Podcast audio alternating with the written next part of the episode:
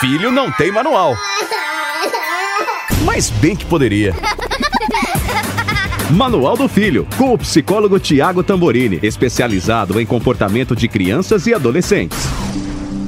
Olá, você que acompanha o nosso podcast, o Manual do Filho, que tem a proposta, claro que de não ser um manual, mas de pelo menos ajudar pais e mães a conseguirem estratégias aí, subsídios para resolver as questões da maternidade e da paternidade. A gente conta com o Thiago Tamborini, que é psicólogo especializado em comportamento de crianças e adolescentes e autor do livro Como Educar no Século XXI, o Guia Antipânico para pais e mães. Tudo bom, Thiago? Ah, tudo ótimo. Delícia estar aqui de novo. Muito gostoso falar de temas que a gente sabe que são tão importantes para os pais, né? Olha, já quero que você dê suas redes sociais, porque o pessoal gosta de mandar casos, perguntas, e eu sei que é por lá onde os pais nos encontram mais fácil. Conta claro, aí. Claro, olha, no Instagram, arroba Thiago Tamborini, o Thiago é sem H e o Tamborini é com I no final, e YouTube, Facebook, Thiago Tamborini. Bom, vocês também podem me procurar lá no Instagram, arroba Paulinha Carvalho JP. Conta também seus casos, suas dúvidas, qual é o podcast que você mais gostou, qual episódio você mais curtiu. Lembrando que o Manual do Filho é um conteúdo do Eva Jovem Pan em jp.com.br barra Eva na aba de podcasts. Hoje vamos falar de pais super protetores. Ai, que questão, né, gente? Amar demais, proteger demais. Acho que todo mundo se identifica um pouquinho com isso, né? Porque a vontade do pai é mesmo pôr o seu filho naquela caixinha, pôr num potinho aquele pequeno bebê, não é? Para que nada aconteça com ele, Thiago. Defina pra gente o que é ser super protetor. Puxa, que difícil essa definição. Será que ela existe? Eu não sei, viu? Eu vou tentar, vou tentar. É, aliás, vou tentar também não ser muito cruel com os pais, porque eu sou tão crítico dessa relação super protetora que eu prometo não ser aqui tão, tão mal. Mas a verdade é assim, Paulinha. É, a gente é super protetora toda vez que nós, é, diante de alguma coisa que o filho poderia fazer, poderia dizer, poderia viver, a gente impede. Ou seja, toda vez que aquilo que seria natural do filho viver, fazer, falar, qualquer situação dessa, e nós impedimos, há uma grande chance de você estar sendo super protetor ou super castrador ou qualquer coisa nesse sentido, certo? Olha, eu perguntei da definição porque é o que as pessoas mais mandaram de dúvidas, uhum, que é tipo uhum. assim, pera, calma, isso aqui é super, eu tô super protetora, eu não tô, a pessoa tá, todo mundo tá com a cabeça virada aqui, ó. Ana Cristina Daniel, como proteger o filho e não ser super protetor. Qual é o limite entre a proteção e a superproteção? E a Adriana Granjo também escreveu: parece meio básico, mas como não se tornar super protetor nesse mundo atual perigoso e tão complicado? Vamos lá, olha, vou, vou dizer uma coisa. É seguinte. Se você agora que me ouve, quando tá com seu filho ou pensa nele, quer e faz que ele não passe por nenhuma situação de risco, ou que ele não cometa nenhum tipo de erro, ou que não corra nenhum tipo de é, é, desencontro, provavelmente está sendo super protetor ou quer ser tá? Por quê? Porque é condição de uma criança, de um adolescente, que ele passe por situações em que ele tenha que lidar com elas e que muitas vezes sofra com elas, passe por uma, uma situação, né? Seja um risco, seja um medo, seja uma frustração. Se você não quer ou não deixa que isso aconteça, você tem uma grande chance de estar sendo super protetora ou passar a ser já já, certo? Essa é a ideia. Então, por exemplo, quando seu filho estava aprendendo a andar, vamos pegar ali quem tinha uma criança, né, pequenininha ali, tá? E ele, do engatinhar, começou a andar. Existiam situações onde era inevitável que ele caísse de bumbum no chão. E você deixava, né? Não tinha muito o que fazer. Ele ia lá, pum. Esse cair de bumbum era muito importante para ele aprender a relação entre espaço e é, distância e o que ele pode e o que ele não pode. Então, o bebê cai como uma, uma forma de explorar o ambiente. Se eu nunca deixar ele cair, ele vai demorar mais tempo para andar bem. Olha que loucura que é isso. Então, quanto mais eu protejo ele de cair quando ele está aprendendo a andar, mais demorado vai ser o processo dele de andar. Agora, ele subiu no sofá e está ameaçando se jogar de cabeça, óbvio que você vai pegar ele, não vai deixar isso acontecer. Isso não é diferente para qualquer outra idade. A gente só tem que adaptar o exemplo. Então, é, um jovem de 15 anos de idade que ainda não pode se locomover sozinho pela cidade, seja pelo motivo que for, ah, porque é perigoso, ah, porque isso, ah, porque ele. Seja o motivo que for, com 15 anos de idade eu preciso começar a aprender a me locomover sozinho. Seja de transporte público. É com 15 de... anos que tem que liberar esse BO? Ah, antes até, viu? É que daí vai depender muito da maturidade do filho, né? Tem filhos Ai, que gente, são mais imaturos. Já, ó, pensa, Mas de nessa cidade antes. de São Paulo, a gente tá falando de São Paulo aqui. Eu fico aflita, fico pensando, com 15 anos vai sair, né? Pega um ônibus, vai lá pra escola. Ai, aí a gente fica pensando que é um problema da cidade, mas talvez seja um problema da nossa cabeça. Sem sombra de dúvida. Você quer ver, Paulinha? Eu vou te ajudar agora a ter um pouco mais de força. Daqui três anos, um filho de 15, daqui três anos, tem carteira de motorista, muito provavelmente está numa faculdade com vida sexual ativa.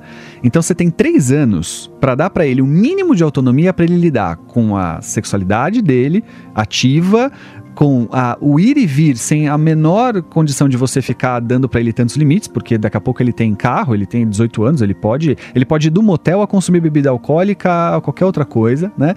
E você com 15 não deixou nem ele se locomover sozinho? Foi ruim, te deixei, não deixei ele cair de bumbum. No, exato, você não tá ele deixando não ele cair de deu bumbum. essa treinada. Ele não vai aprender a andar. O problema é que daí vai chegar uma hora onde ele vai ser obrigado a correr e nem andar ele aprendeu ainda, né? E aí como é que fica? Aí eu vejo pais que olham para filhos de 20 anos de idade que não sabem fazer inscrição numa faculdade, que não souberam fazer a matrícula num vestibular, que nunca pagaram um boleto, que não sabem fazer a reserva de uma passagem de avião. Mas esses mesmos jovens têm é, cartão de crédito, carro, é, tiveram RG falsificado quando tinham 15, 16 anos de idade, ou seja, eles têm autonomia para um monte de coisas que não é bacana, mas em nome de outras, né, medo, angústias e afins, eles não desenvolveram. Então não dá para fugir disso. Então, tem criança, adolescente de 15 anos de idade que nunca pegou um transporte público ou nunca andou de táxi sozinho, mas que já vai para balada de madrugada com RG falsificado. Ah, mas é que daí eu levo e vou buscar. Escuta, mas os riscos que tá vivendo são muito maiores do que pegar um táxi, mas não tem a menor dúvida disso. Menor dúvida. Tá, olha, Roberta A. Carmo escreveu pra gente. Ela diz que amo Eva. Obrigada, Roberta. Ó, ela diz o seguinte: meu Eu filho, também. meu filho tem somente seis anos, mas sou super protetora. Não permito que veja certos desenhos. Brinque com armas e videogames violentos. Todos dizem que sou louca e que estou criando ele errado numa bolha. Será que estou exagerando? Não, não tá exagerando, não. Eu não acho que você é ser super protetora. Vamos com, vamos com calma, né? Então, peraí, ele tem seis anos, Ele precisa entrar em contato com jogos e desenhos e filmes para crianças de seis anos, né? Existe uma regulamentação para isso. É claro que a gente pode ter aí uma licença poética, uma certa flexibilidade, que às vezes um desenho que é para criança de 10 anos, uma criança de 6 já pode ver, né? Um jogo para uma criança de 10 anos, uma criança de 6 já pode ver. Então também não precisa entrar numa paranoia, numa, né? Mas uma criança de 6 anos precisa ter muito olhar dos pais, sim, cuidadoso sobre o que ela assiste, onde ela assiste, o que ela joga, onde ela joga, né? É, e sobre o brincar com armas e afins, também, ou seja, é, hoje, é, antigamente a gente brincava de pegava um pedaço de graveto e fazia de arma, né? O moleque gosta disso, meninas às vezes também, tal, tá tudo bem, a gente vai fazer. É que às vezes eles querem brincar com armas que realmente são são réplicas, Réplicas, né? é, a gente tem hoje assustador. as famosas airsofts, né? Poxa, para uma criança de 6 anos ele tá com uma arma de verdade na mão, ele não consegue nem discernir a diferença entre uma coisa e outra. Então você vai ter que tomar cuidado. Agora, existem hoje alguns brinquedos que imitam, né? Tem algumas marcas que imitam, que são flechinhas de borracha tal.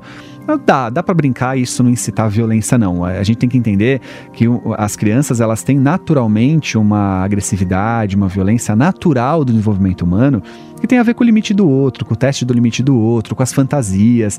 Veja que as maiorias das histórias infantis, né? As São histórias muito trágicas. são trágicas, tem a coisa da bruxa tal. Morre a mãe, o pai, a pessoa não tem ninguém, tá Isso, isso, sofrendo demais. Isso. Porque ele vive isso de forma interna. Essas fantasias, elas são reais e aí através do lúdico ela experiencia, tá? E o brincar não é diferente disso. Então brincar de polícia e ladrão, brincar que você está é, perseguindo alguém ou sendo perseguido faz parte nessa hora ter uma arma na mão é, vai ser natural e não é isso que vai trazer um problema psicológico. É que o- a qualidade de, de, de, de arma que não é lúdica, aí é que não é legal.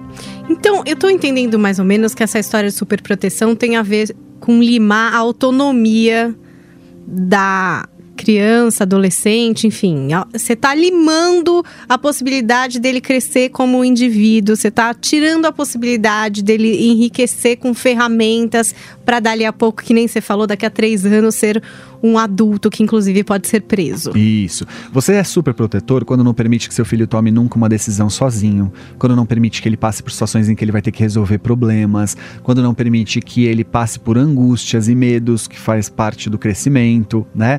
Então, toda vez que você impedir o seu filho de ter algo desse tipo, você tem uma chance grande de estar sendo super protetor. É óbvio que proteger não é ser super protetor. A superproteção é quando você passa do limite. Você vai passar do limite quando você observa eu falando e pensa, puxa, caramba, é verdade, eu nunca deixei o meu filho é, se dar mal. Eu nunca deixei meu filho tomar uma decisão, mesmo que fosse diferente da que eu imaginei que ele deveria tomar. Eu nunca deixei meu filho perceber que ele estava no caminho errado. Eu sempre estou antes dele. Eu sempre estou me antecipando a ele. E aí você com certeza está sendo super protetor.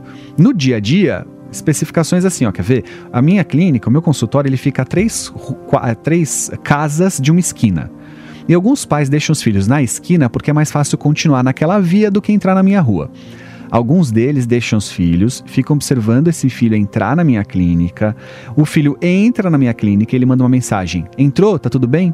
Eu tô falando às vezes de jovens de 12 anos de idade. Eu não tô falando de uma criança de 2. Nossa, para mim falar jovem de 12, eu imagino uma pequena criança. Não, ele já tá entrando na adolescência. Se ele já fez. Se a menina já menstruou, ou se o, se o menino já entrou na puberdade. Existe um guia pra gente comprar que tem assim: olha, com seis anos, seu filho está apto a fazer essas coisas. Sabe por quê? Às vezes eu fico vendo, por exemplo, tem menino de 12 anos que sabe cozinhar. Faz arroz, feijão, faz a comida da casa, né? E tem menino de 12 anos que não sabe fazer um sanduíche de presunto e queijo. Então, mas aí eu tenho que ser. Eu, olha, eu, eu, falei que eu ia ser bacana, Paulinha, eu não tô conseguindo, tá vendo? Ó, porque aqui eu vou ter que dizer o seguinte: a diferença entre esses dois meninos quando eles nasceram era o zero.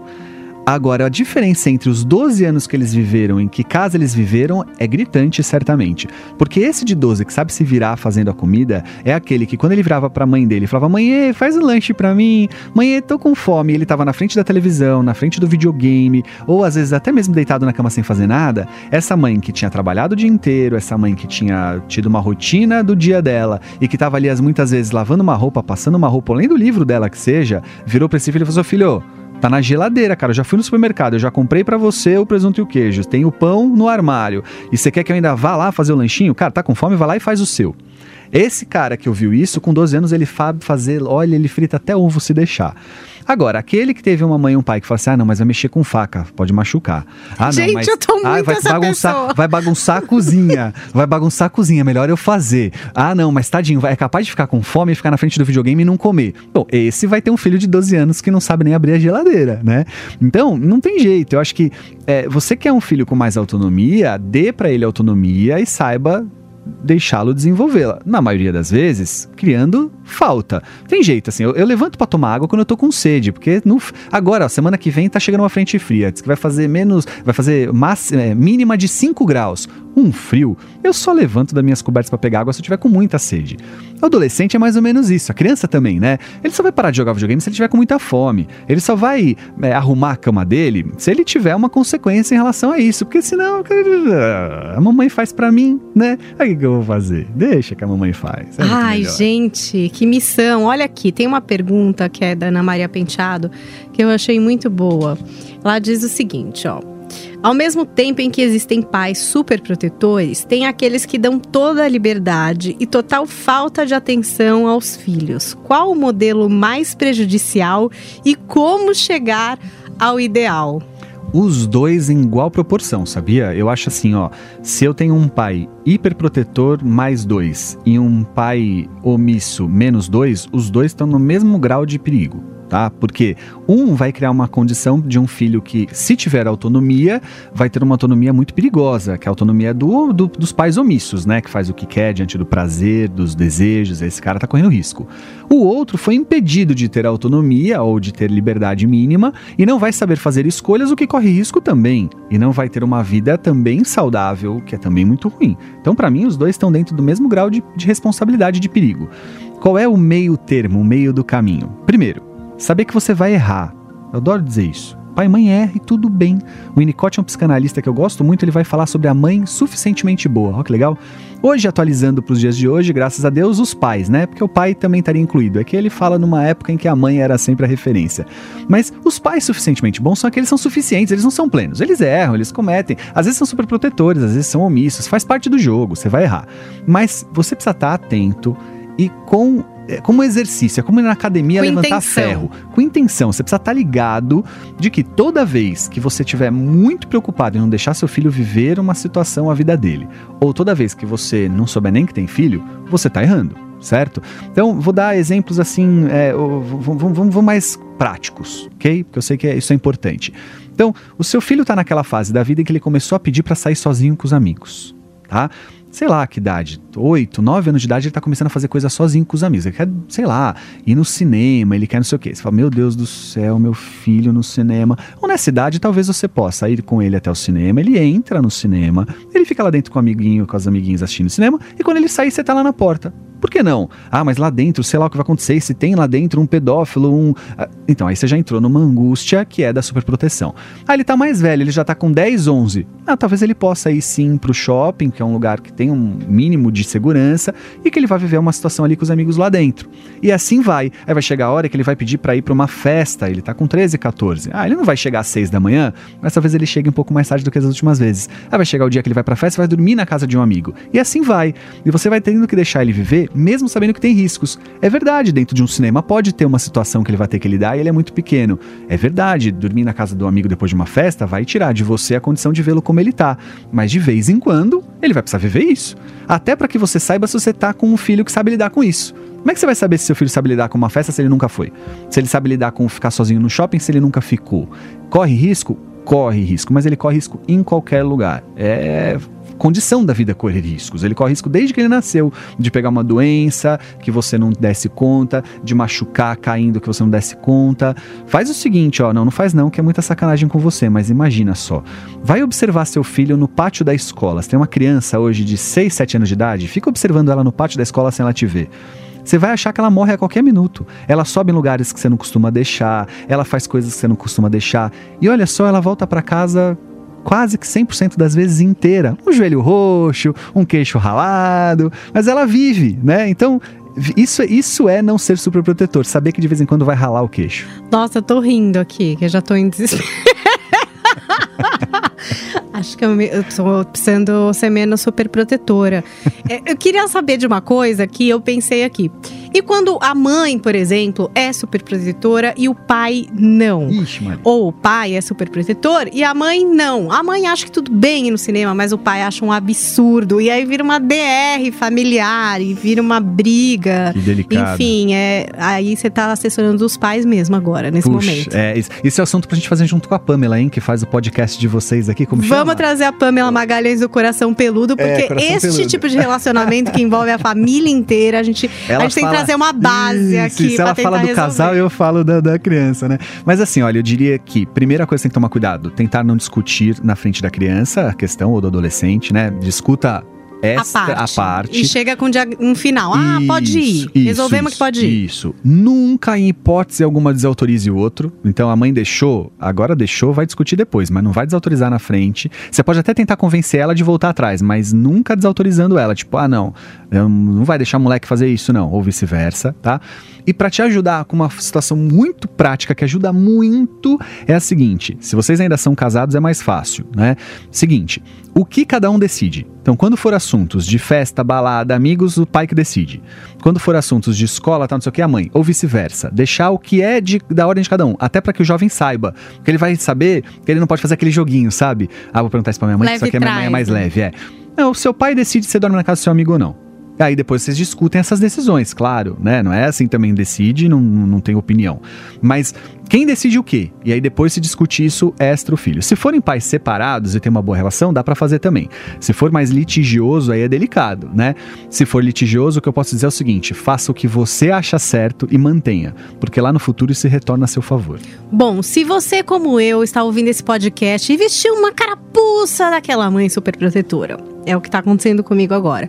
Sempre há tempo para mudar.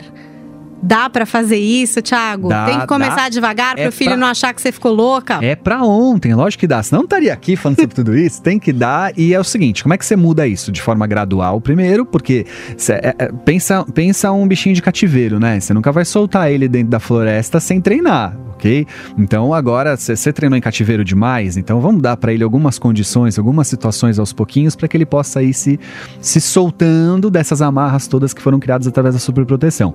Mas é, é fato que dá pra você mudar. Não vai ser fácil, talvez você precise buscar ajuda pra você. Eu, eu, eu, como psicólogo, só atendo criança e adolescente, mas se você precisar, tem indicação de um monte de psicólogo bacana pra cuidar das suas angústias e inseguranças. Porque é fato que você é, diante do medo da, da, da- o medo da violência, o medo da- das drogas, o medo da sexualidade, se você for superprotetor, você enfraquece e aí sim isso passa a ser um risco ainda maior.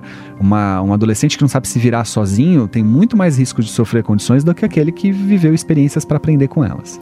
Tá dado o recado, Thiago. Passa as suas redes sociais, porque eu sei que tem muito pai aflito querendo indicação. Prometo responder as perguntas no arroba no Instagram, né? Arroba Thiago Tamborini, o Thiago é sem H, o Tamborini é com I no final, e Facebook e YouTube, Thiago Tamborini. Podem me procurar também pra gente chorar nossas pitangas super protetoras, que em breve não existirão mais. Estarei dando autonomia para essas crianças.